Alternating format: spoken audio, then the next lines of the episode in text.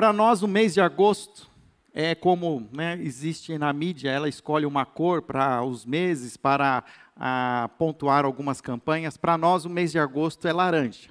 Laranja porque nós entendemos que existe um fator laranja que é o encontro da família e da igreja. A família representando a cor vermelha, representando a salvação em Cristo Jesus, o coração da família ali em Jesus, mas a igreja que Jesus sinaliza como a luz do mundo, o amarelo, essa combinação de forças entre família e igreja geram o fator laranja, que é a maneira que nós estamos entendendo que é de aprendermos como igreja, como famílias, a potencializar a formação espiritual dos nossos filhos. Nós ganhamos, nós contratamos parceiros para nos ajudar em muitas das nossas tarefas domésticas. Aqueles que conseguem ter pessoas para assessorar você em casa, na limpeza, outros até mesmo ali ajudando é, com aulas extras para os nossos filhos, muitos que tenham talvez tido um pouco mais de dificuldade durante esse momento de aulas online, nós buscamos essas parcerias,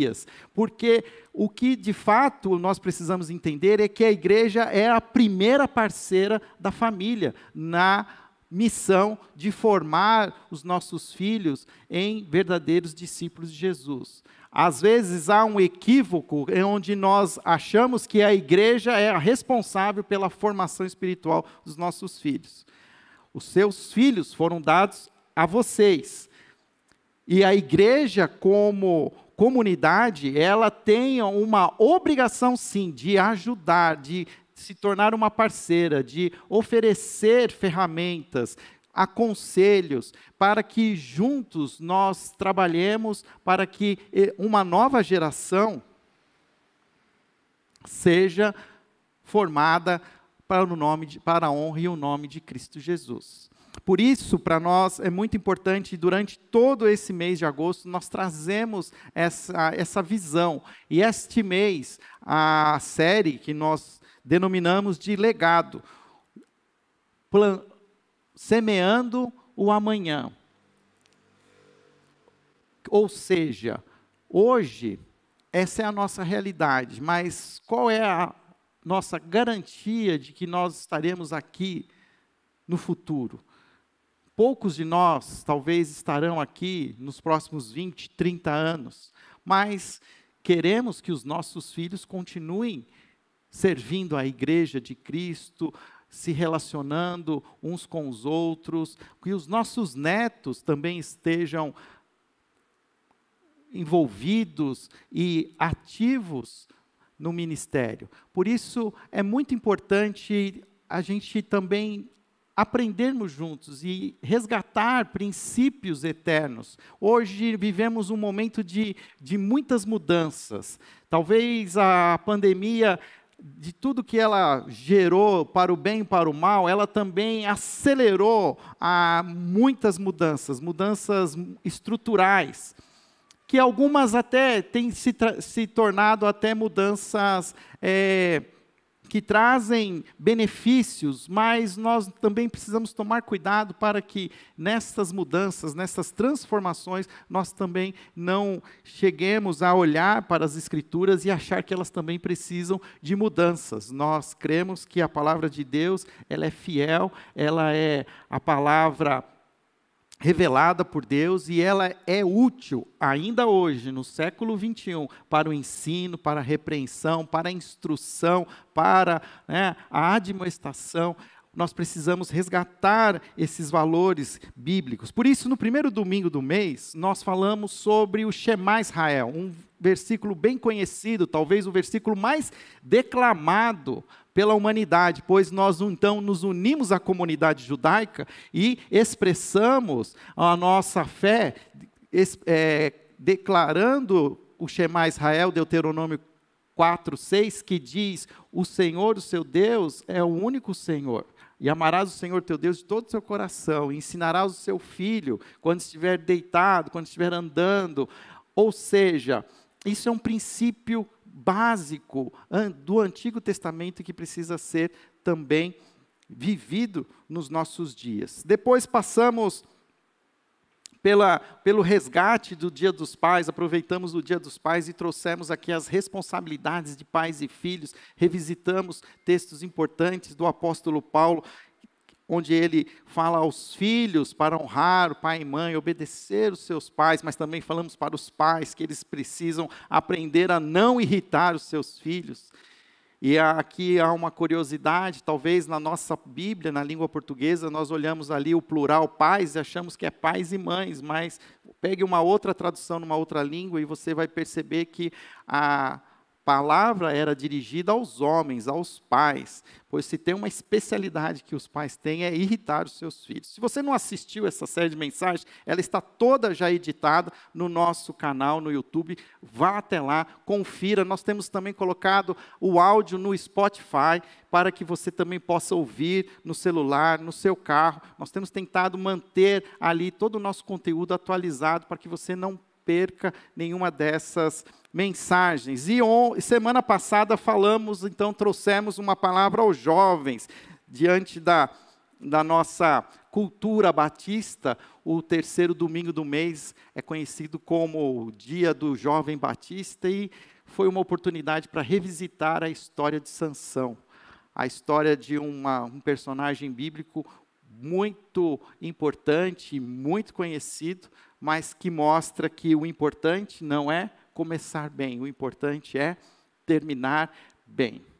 Hoje quero também trazer a vocês uma palavra que fala sobre resgate, sobre é, lembrar que temos um legado, que temos algo que precisa ser compartilhado, que precisa ser vivido por nós, mas também precisa ser transmitido. Abra sua Bíblia no livro de Provérbios, capítulo 4. Provérbios, capítulo 4. O livro de Provérbios é um livro singular. É um livro que precisa ser lido sempre. A minha casa existe uma, um costume de nós adotarmos a leitura de Provérbios todo mês de 31 dias, pois você tem a oportunidade de ler todo o livro de Provérbios em um mês, um capítulo por dia. O livro de Provérbios, ele preenche alguns espaços das nossas, das nossas vidas práticas, pois ele vai falar de algo que nós precisamos ter, que é esta palavra conhecida que nós falamos, sabedoria sabedoria para viver a vida. E Provérbios, ele se torna então esse livro que transmite, emana sabedoria. Eu não sabia disso e lendo alguns comentários atuais, eu aprendi que o livro de Provérbios, ele foi escrito em grande parte para treinar as gerações futuras de líderes de Israel. Era como se fosse um livro de sabedoria para príncipes, para líderes que se tornariam os comandantes do futuro de Israel, onde não só eles precisariam ter competências é, intelectuais, mas precisariam ter essa arte de saber lidar com as dinâmicas da vida que às vezes não se existe uma resposta clara, mas que vão ser necessários discernimento, é necessário o que a própria Bíblia fala, sabedoria. Então essa coleção de sabedoria espiritual e prática, ela então é colecionada, colocada nesse livro de Provérbios e está disponível para nós hoje. Nós podemos beber deste livro. E eu escolhi para pontuar o livro de Provérbios o capítulo 4. O capítulo 4 é um capítulo que começa assim, versículo 1: Ouçam, meus filhos, a ilustração, a instrução de um pai.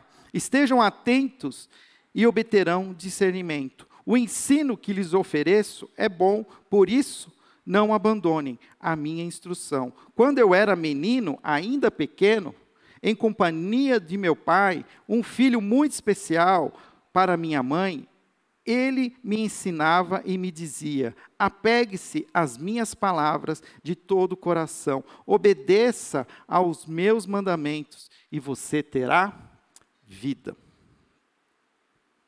Talvez nunca existiu na história da humanidade tanto conhecimento, tanta a, a ciência tenha se desenvolvido de tal maneira que hoje tem, nós sabemos demais. Nós até sabemos coisas que nem, nem precisávamos saber. O fato é que o nosso nível de conhecimento hoje é muito grande. Se no passado alguém ficava doente, ia a um médico, ou tinha aquele conhecido médico da família, hoje é uma quantidade de especialistas. Hoje a gente não consegue nem mais um ortopedista, pois os ortopedistas hoje são especializados, é coluna, é joelho, cotovelo. Aí você tem um torcicolo e não tem um ortopedista que é capaz de te atender, pois a especialidade dele é outra. Nós se especializamos de tal maneira, fomos atrás de tanto conhecimento, que hoje nós temos uma diversidade de especialistas. Mas isso faz parte da nossa realidade. Mas quando nós estamos falando do livro de Provérbios, Provérbios ele quer falar de algo que não é uma especialidade. Ele não está falando de um conhecimento específico. Ele está falando de algo que nós precisamos obter, que é mais do que somente conhecimento intelectual. É o que a Bíblia menciona como sabedoria. Gosto da maneira como o Eugene Peterson, ele define sabedoria. Ele define sabedoria como uma arte. A arte é com a sabedoria como uma habilidade de que precisamos para percorrer o nosso caminho no labirinto da vida. O fato é que nós não sabemos as coisas, ah, como elas vão acontecer. Nós esperamos que elas tenham uma direção, mas Todos nós aqui já vivemos dilemas, já vivemos circunstâncias que ficamos assim, como diria na cultura popular, numa sinuca de bico. A gente não sabe se vai, se a gente vem, se fica. E como a gente consegue viver?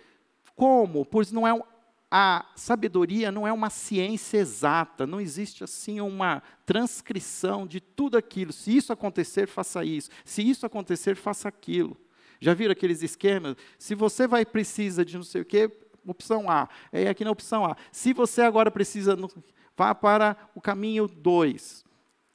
Não existe esse caminho. Mas nós podemos buscar a sabedoria. Provérbios capítulo 4, ele vai destacar pelo menos três escolhas três decisões que nós precisamos fazer diariamente. Se você estava aqui semana passada, você ouviu a história de Sansão. Sansão, ele é a, o, o, o, como é que eu falo assim, o contrário da mensagem de hoje. Sansão escolheu, tomou três decisões que fizeram com que a sua vida terminasse mal. Hoje, olhando para Provérbios e é o capítulo 4, nós vamos poder ver que se eu fizer três decisões focadas e alertadas e trazidas em destaque pelo capítulo 4, eu vou fazer com que a minha vida flua de uma maneira mais leve. A primeira coisa primeiro desse, dessas escolhas que o, cap, o capítulo 4 vai nos dizer, ele vai falar que nós precisamos ouvir o conselho dos nossos pais. Aqui eu até expando, o conselho daqueles que são mais velhos, o conselho daqueles que são reconhecidos pela sua sabedoria, o conselho daqueles que têm os seus cabelos grisalhos, o conselho daqueles que já são veteranos, aqueles que têm as suas feridas de guerra, aqueles que já viveram mais tempo. Nós precisamos aprender, e aqui a palavra para os jovens é, é exatamente essa: ouva, ouça, ouça o conselho, que é diferente de conhecimento. Eu tenho convicção de que minha filha de 19 anos tem mais conhecimento do que eu tenho agora aos 48 anos. Mas ela não tem o número de cabelos brancos que eu tenho ela não tem toda a história que eu tenho. ela não passou pelos mesmos perrengues que eu já passei. Ontem nós estávamos ao redor da mesa, estava até lembrando de uma situação lá que eu apanhei na rua. Né? O outro aprontou lá na festa, na segunda-feira eu que apanhei no lugar dele. Mas são as histórias. Então, a gente tem algumas experiências, os mais velhos conhecem, porque talvez até mesmo já experimentaram caminhos errados e já se frustraram. Trazem no seu corpo e na sua história feridas, cicatrizes, que quando compartilhada hoje com os mais novos, ajudam os mais novos a evitar tais dificuldades. Existem duas maneiras de você se dar bem na vida. Vamos fazer bem simplório. A primeira é fazer tudo que dá errado e no final da vida, se você ainda estiver vivo, você aprendeu alguma coisa. Ou a segunda é você ouvir quem fez errado, quem acertou e confiar nessa direção e obedecer. No Antigo Testamento, toda vez que a gente ouve o verbo ouça, nós temos que também trazer um verbo que está ali também, de alguma maneira, subentendido, que é o verbo obedecer. Para a linguagem do Antigo Testamento, para a linguagem do cultural hebraica, quando se fala ouça, ele também está querendo dizer, olha, não é só para você ouvir, né? Como uma sugestão que entra né, por um ouvido e sai pelo outro, mas, ó, se você for uma pessoa esperta, Faça isso. Faça, obedeça. Não pergunte, faça. Ah, mas faz. Por isso é tão declarado até hoje Shema Israel, que é a própria palavra ouvir em hebraico, Shema. Obedeça. Faça. E o texto ele vai falar sobre isso. Ele diz: Ouçam, meus filhos, a instrução de um pai, estejam atentos e obterão discernimento, o ensino que lhes ofereço é bom, por isso não abandone a minha instrução. Quando eu era menino, ainda pequeno, em companhia do meu pai, um filho muito especial para minha mãe, ele me ensinava e me dizia: apegue-se às minhas palavras de todo o coração, obedeça aos meus mandamentos e você terá vida. Nós não temos pais perfeitos. Muito pelo contrário, todos nós somos humanos. Somos homens e mulheres passíveis do erro e erramos muito. Mas a nossa história nos traz uma autoridade que pode nos ensinar às novas gerações os caminhos, os limites. Eu tenho visto hoje uma geração extremamente tentada a transgredir os limites. Limites que nunca foram antes transgredidos. Hoje nós temos é, limites sendo transgredidos da, da própria definição da masculinidade, da feminilidade. Ouvi a história de um garoto de quatro anos que decidiu e, e comunicou aos pais como ele gostaria de ser chamado. E que, para nosso exemplo aqui, não era do jeito que ele estava sendo denominado, ele queria ser denominado pelo sexo feminino. Isso são transgressões. Algumas dessas transgressões, na verdade, nós ainda nem sabemos as consequências. Nós não sabemos ainda como a história vai lidar com essas situações. Nós estamos vivendo momentos difíceis, momentos de caos, momentos de disruptura, onde algumas coisas que eram muito claras, hoje não necessariamente são claras. Eu tenho entendido hoje que o óbvio precisa ser falado. Nós, os mais velhos, precisamos dizer o óbvio. Às vezes nós achamos que é algo natural, que precisa ser, que não precisa ser ensinado, que não precisa ser falado, que não precisa ser repetido mas precisa ser, precisamos ser insistentes e aconselhar e falar. Vai chegar um momento na vida dos pais em que a sua, a, o seu, vamos dizer assim, a, a, o controle, vamos usar a palavra controle, o controle sobre os nossos filhos, ele vai caindo numa, né, se pensássemos no gráfico, nós temos um controle total sobre os nossos filhos quando eles nascem. Tanto que eles não param de chorar porque eles precisam da gente o tempo todo. Mas conforme a idade vai avançando, o nosso controle vai diminuindo. Mas ao mesmo tempo existe uma outra linha que também começa no zero, mas vai crescendo, que é a da autoridade. Se nós entendermos, e aí a primeira parte daqui da minha, da minha palavra aos nossos pais, os mais velhos, papais e mamães, nós precisamos nos encher de sabedoria, enchermos dessa habilidade de saber viver e se dar bem no labirinto da vida, para que a gente ganhe essa autoridade. Porque vai chegar uma hora que não vai, não vai ser pelo dizer assim, ó, você não vai fazer mas vai ser através dos conselhos. Não faça, pois se você fizer isso, não vai dar certo. Pensa bem. E nós precisamos ganhar essa autoridade, mas só vamos ganhar essa autoridade se nós formos os primeiros a viver. Quando a gente trata lá daquele assunto familiar lá Homens, amem as suas mulheres né, de todo o seu coração, assim como Cristo amou a igreja. Mulheres, submetam seu marido. Tem uma maneira que a gente traz como pastor, fala assim, olha, não fica olhando para aquilo que a sua mulher precisa fazer. Olha só para aquilo que é você precisa fazer. O que a mulher precisa fazer é, é, né, é, é, é para ela, na Bíblia, ela vai, né, aqui entre parênteses, é, é um problema dela. A gente, como pai, também tem muito isso aqui, de ficar olhando o que os nossos filhos precisam. Agora, o texto também está mostrando a habilidade do pai e da, e da mãe de criarem é, momentos de, de fala, de instrução, de transmitir esse conhecimento, essa sabedoria. Cada dia que passa, nós temos menos tempo ah, com as nossas famílias. As nossas agendas hoje são gigantes. Nós hoje temos muita coisa para fazer. E a gente ainda inclui mais coisa ainda. E nós estamos deixando de ter momentos importantes em família. Momentos ao redor da mesa. Sabia que Jesus nunca fez uma reunião?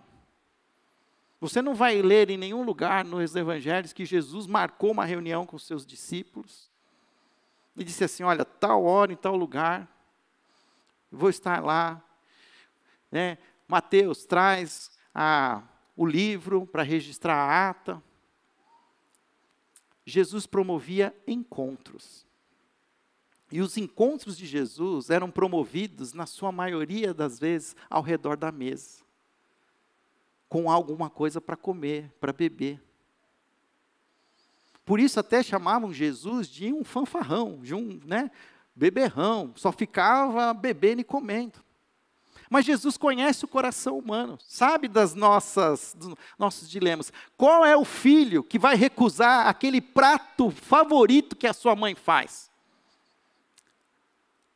Aproveita esse momento para ter um tempo de comunhão, desliga a TV, né? faz lá um montinho de celular, sabe? Fala assim, olha, vamos pôr os celulares tudo empilhado aqui, ninguém vai mexer nessa próxima uma hora, nós vamos ficar aqui conversando, falando das nossas vidas, dos nossos dilemas. E assim nós vamos, porque nossos filhos precisam, depois, em algum momento, das memórias.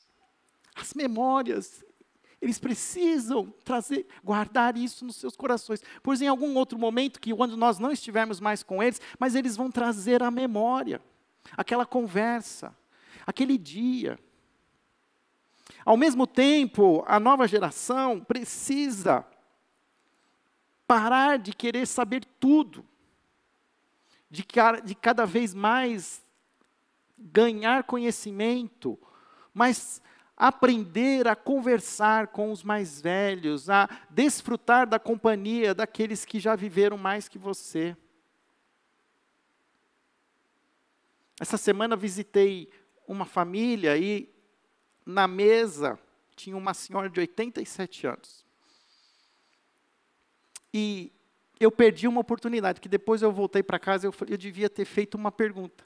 A senhora, com 87 anos, a senhora me fala assim, quando a senhora tinha, eu estou com 48, o que, que a senhora aconselha para mim, com 48 anos, com os seus 87 anos? Provavelmente ela vai me falar para fazer alguma coisa que hoje eu acho que eu não tenho na minha cabeça, e o que eu estou fazendo hoje ela vai falar que é bobagem que eu estou fazendo, que eu tenho que parar, que isso aí não vai dar em nada. Mas a gente não faz esse tipo de pergunta, a gente não tem tempo para ouvir o conselho dos mais velhos. Nós precisamos abrir os nossos corações, deixar, nós, os mais velhos, nós não vamos saber tudo, mas nós vamos buscar essa sabedoria, poder transmitir de pai para filho, de geração em geração, esse conhecimento, essa sabedoria, aquilo que nós chamamos da voz da experiência.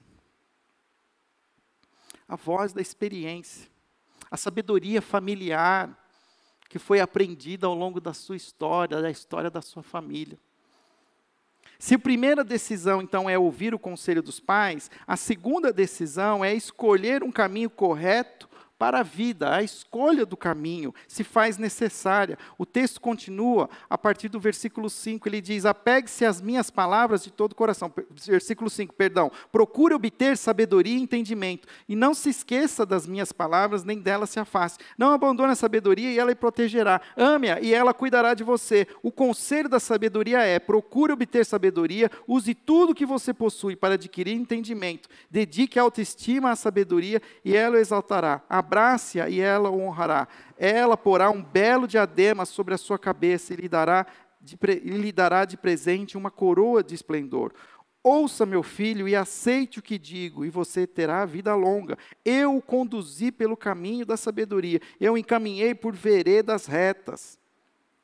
Assim, quando você por ela seguir, não encontrará obstáculos. Quando correr, não tropeçará. Apegue-se à instrução não a abandone, guarde-a bem, pois dela depende a sua vida. E ele continua: Não siga pela vereda dos ímpios, nem ande no caminho dos maus, evite-os, não passe por eles, afaste-se, não se detenha, porque eles não conseguem dormir enquanto não fazem o mal, perdem o sono.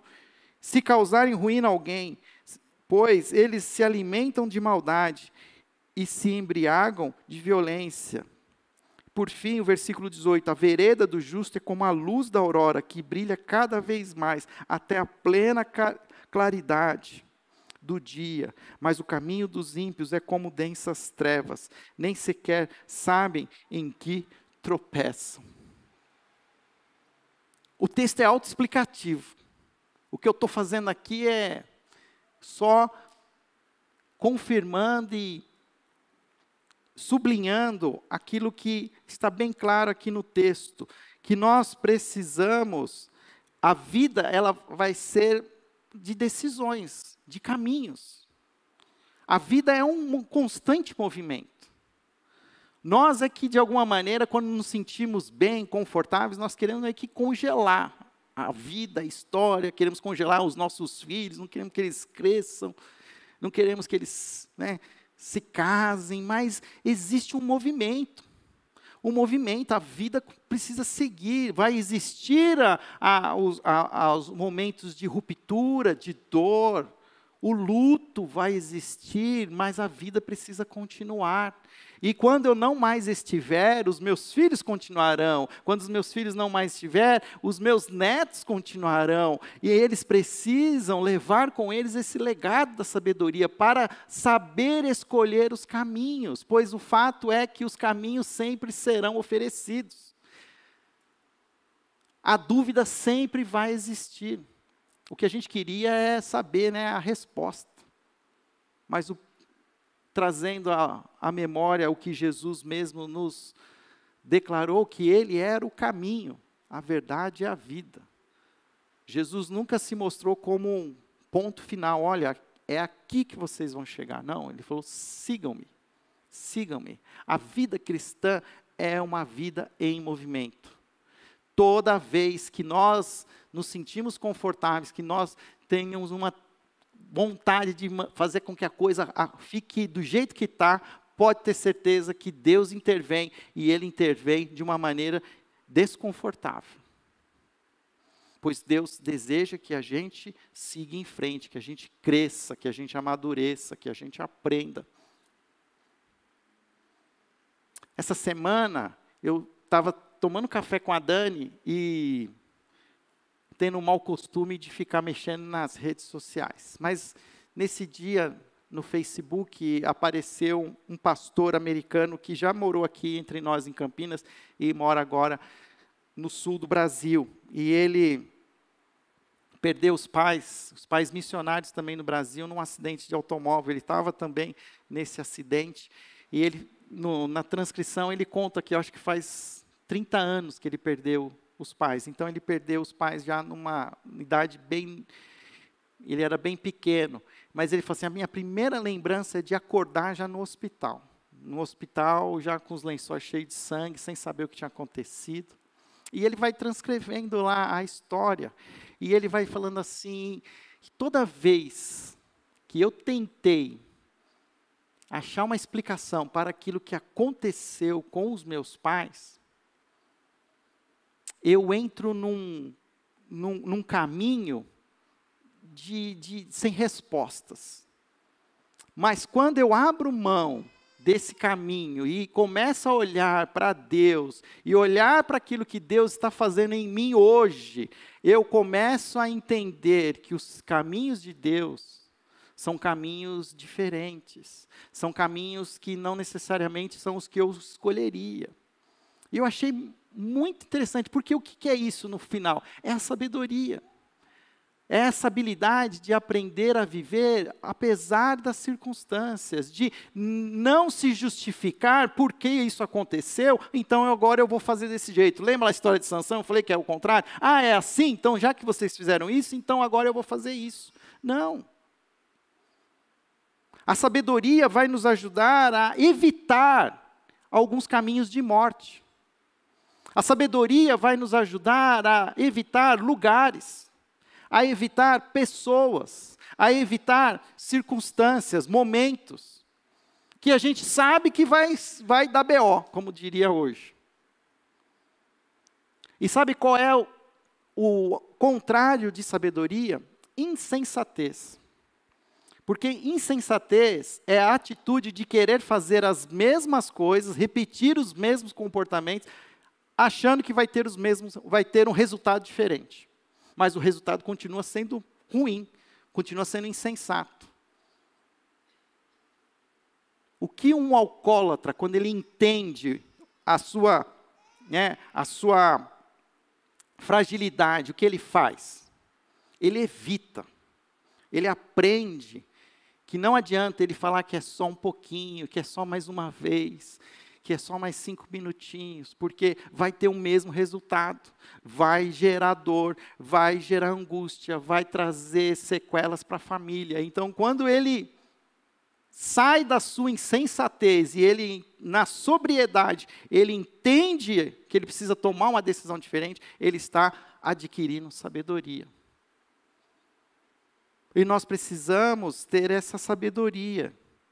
E esse é um passo que deve ser, não é um passo que é dado uma só vez no, na, na nossa vida, é todo dia. Por isso, sabedoria é algo que eu preciso incluir na minha oração. Eu não sei o que você inclui na sua oração, mas sabedoria é algo que precisa ser incluído. Tiago mesmo diz: se você é alguém que precisa de sabedoria, peça a Deus, pois sabedoria não está nos livros, com exceção daquilo que a gente consegue aqui trazer das Escrituras. Sabedoria é algo que vem do Senhor, é a própria mente de Deus sendo conhecida por mim. E aquele velho bordão de qual é a vontade de Deus, cai por terra, porque na verdade o que Deus quer de você é que você tenha sabedoria para lidar com as coisas.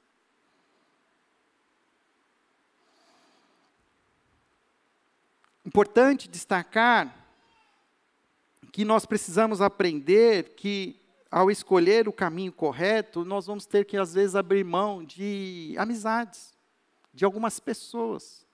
Pessoas que geram em nós. Ah, ah, geram em nós algum tipo de prejuízo. E que às vezes aí é aquela coisa da religiosidade que a gente tem, né? Ah, não, mas o Senhor mandou a gente amar, o Senhor mandou a gente caminhar mais uma milha. Então, tem esse, essa dinâmica, mas chega uma hora que você precisa entender, olha, mas que adianta você sair por aí tentando, falando que está alcançando o mundo para Jesus, se o mundo é que acaba te engolindo? É preciso limites, é essa sabedoria de saber até onde vai, aonde para. Não ser inconsequente. E aí, na nossa religiosidade, a gente coloca né, um discurso: não, mas eu estou alcançando essa pessoa. Não, essa pessoa ela está sendo, ela está conhecendo Jesus. Amém. Mas cuidado para que você também não conheça outras coisas que você não precisa conhecer. Então, essa, essa dinâmica, ela é necessária e precisa ser usada com sabedoria. E por último, se a primeira decisão é ouvir o conselho dos pais, segunda decisão, escolher o caminho correto, a terceira decisão está lá no versículo 23, quando ele diz: guarde o seu coração ele diz assim: acima de tudo, guarde o seu coração, pois dele depende toda a sua vida. Afaste da sua boca as palavras perversas, fique longe dos seus lábios a maldade. Olhe sempre para frente, mantenha o olhar fixo no que está diante de você. Veja bem por onde anda e os seus passos serão seguros. Não se desvie nem para a direita nem para a esquerda. Afaste os seus pés da maldade. Antigo, no Antigo Testamento, o centro das, o coração representava o centro das nossas emoções. Hoje a gente sabe que quem, quem manda em tudo é o cérebro. Até o cérebro manda no nosso estômago. A gente acha que o estômago é que manda na gente. Mas tudo começa aqui. Mas na cultura hebraica, eles transmitiam essa sabedoria falando do coração. É no coração como centro das nossas vontades, centro dos nossos desejos. É aquilo que a gente não na vontade, tem um monte de gente falando que a gente vai fazer, mas é o nosso coração é que vai dizer o, o que a gente vai fazer. Porque a gente pode ouvir tudo, pode ouvir todos os conselhos. Mas se a gente não entender aquilo lá e não colocar aquilo no coração, a gente vai fazer o que a gente quiser. E vai ser o que a gente chama de um obstinado. E o texto ele diz o quê? ele diz assim: guarde o seu coração, pois dele depende toda a sua vida. Nosso coração, a sede dos nossos sentimentos e desejos, dita como viveremos. Porque sempre encontramos tempo para fazer aquilo que nós queremos. Colocamos sempre em primeiro lugar aquilo que está no nosso coração. Jesus também dizia isso. Onde estiver o seu coração, lá também estará o seu tesouro.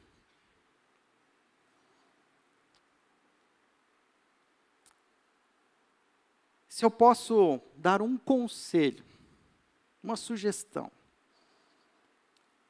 guarde, o seu, guarde no seu coração o temor pelo Senhor. Guarde no seu coração o temor pelo Senhor. Provérbios capítulo 1, versículo 7, diz assim: O temor do Senhor é o princípio do conhecimento, mas os insensatos desprezam a sabedoria e a disciplina. E Provérbios capítulo 9, versículo 10, diz assim: O temor do Senhor é o princípio da sabedoria, e o conhecimento do santo é entendimento. O que você precisa guardar no seu coração? O temor do Senhor. Entender que existe um Deus acima de todos os outros deuses. Que existe um Deus que não era e que nem foi, mas que continua sendo, e Ele continua propondo seus propósitos. E o que tem acontecido, e eu tenho entendido, é que já vivemos uma geração que não teme a Deus. Porque os limites estão sendo transgredidos? Porque estão sendo, nós estamos vivendo um momento tão grande de disruptura, de distanciamento daquilo que é bom, daquilo que é agradável, porque já existe uma geração que não teme a Deus. A conclusão que eu cheguei é que a primeira coisa que eu preciso ensinar aconselhar os meus filhos, a nova geração, é que eles tenham consciência da existência desse Deus e o temam de todo o coração. O que é temer a Deus? Não é ter medo de Deus. Mas o medo faz parte do temor. Mas é mais que isso, é se reverenciar, é entender que existe um ser superior, que nós somos inferiores, que nós, por mais que nós queremos controlar todas as coisas, nós não vamos controlar, nós não somos deuses, mas existe um Deus acima de todos nós, que sabe de todas as coisas, e nós nos submetemos a Ele em temor e amor. O que tem faltado hoje para essa nova geração é esse temor. Porque a sabedoria que está falando aqui em Provérbios fala de causas e efeitos, porque ela diz também que se você não escolher os caminhos corretos, se você não ouvir o conselho do seu pai, da sua mãe, dos mais experientes, não vai haver prosperidade, não vai haver longevidade, não vai haver contentamento, satisfação que o sucesso que muitas vezes nós queremos não será alcançado, mas no final ainda teremos angústia, infelicidade, insatisfação. Por que tantas pessoas estão doentes emocionalmente? Porque decidiram ser os seus próprios deuses, mas nós não somos capazes de satisfazer a nós mesmos. Nós precisamos de uma água viva, nós precisamos de um Deus vivo que encha os nossos corações, que mate a sede das nossas angústias, onde nós descansamos as nossas perguntas sem respostas, que nós não teremos, mas vamos aprender a conviver com elas com serenidade. Colossenses capítulo 2, versículo 2 e 3, Paulo está terminando uma carta para a igreja em Colossos, ele diz assim: Esforço-me para que eles, a igreja, sejam fortalecidos em seu coração, estejam unidos em amor, alcance toda a riqueza e do pleno entendimento, a fim de conhecerem plenamente o ministério de Deus, a saber, Cristo. E olha o versículo 3: Nele estão escondidos os tesouros da sabedoria e do conhecimento quer ter sabedoria, quer viver uma vida plena, conheça Cristo. Viva Jesus, encha-se de Jesus.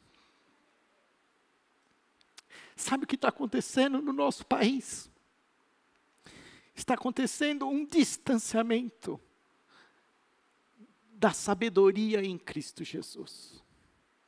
Nós não estamos vivendo Jesus, nós estamos nos dispersando, correndo atrás das nossas próprias necessidades, mas a vida ela é gerada em Cristo. Todo entendimento pleno é conquistado em Jesus. Nele estão escondidos todos os tesouros da sabedoria e do conhecimento.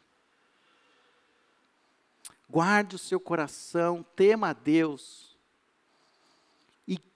creia em Cristo Jesus de todo o seu coração, pois Jesus é a imagem invisível, a imagem visível de um Deus vivo.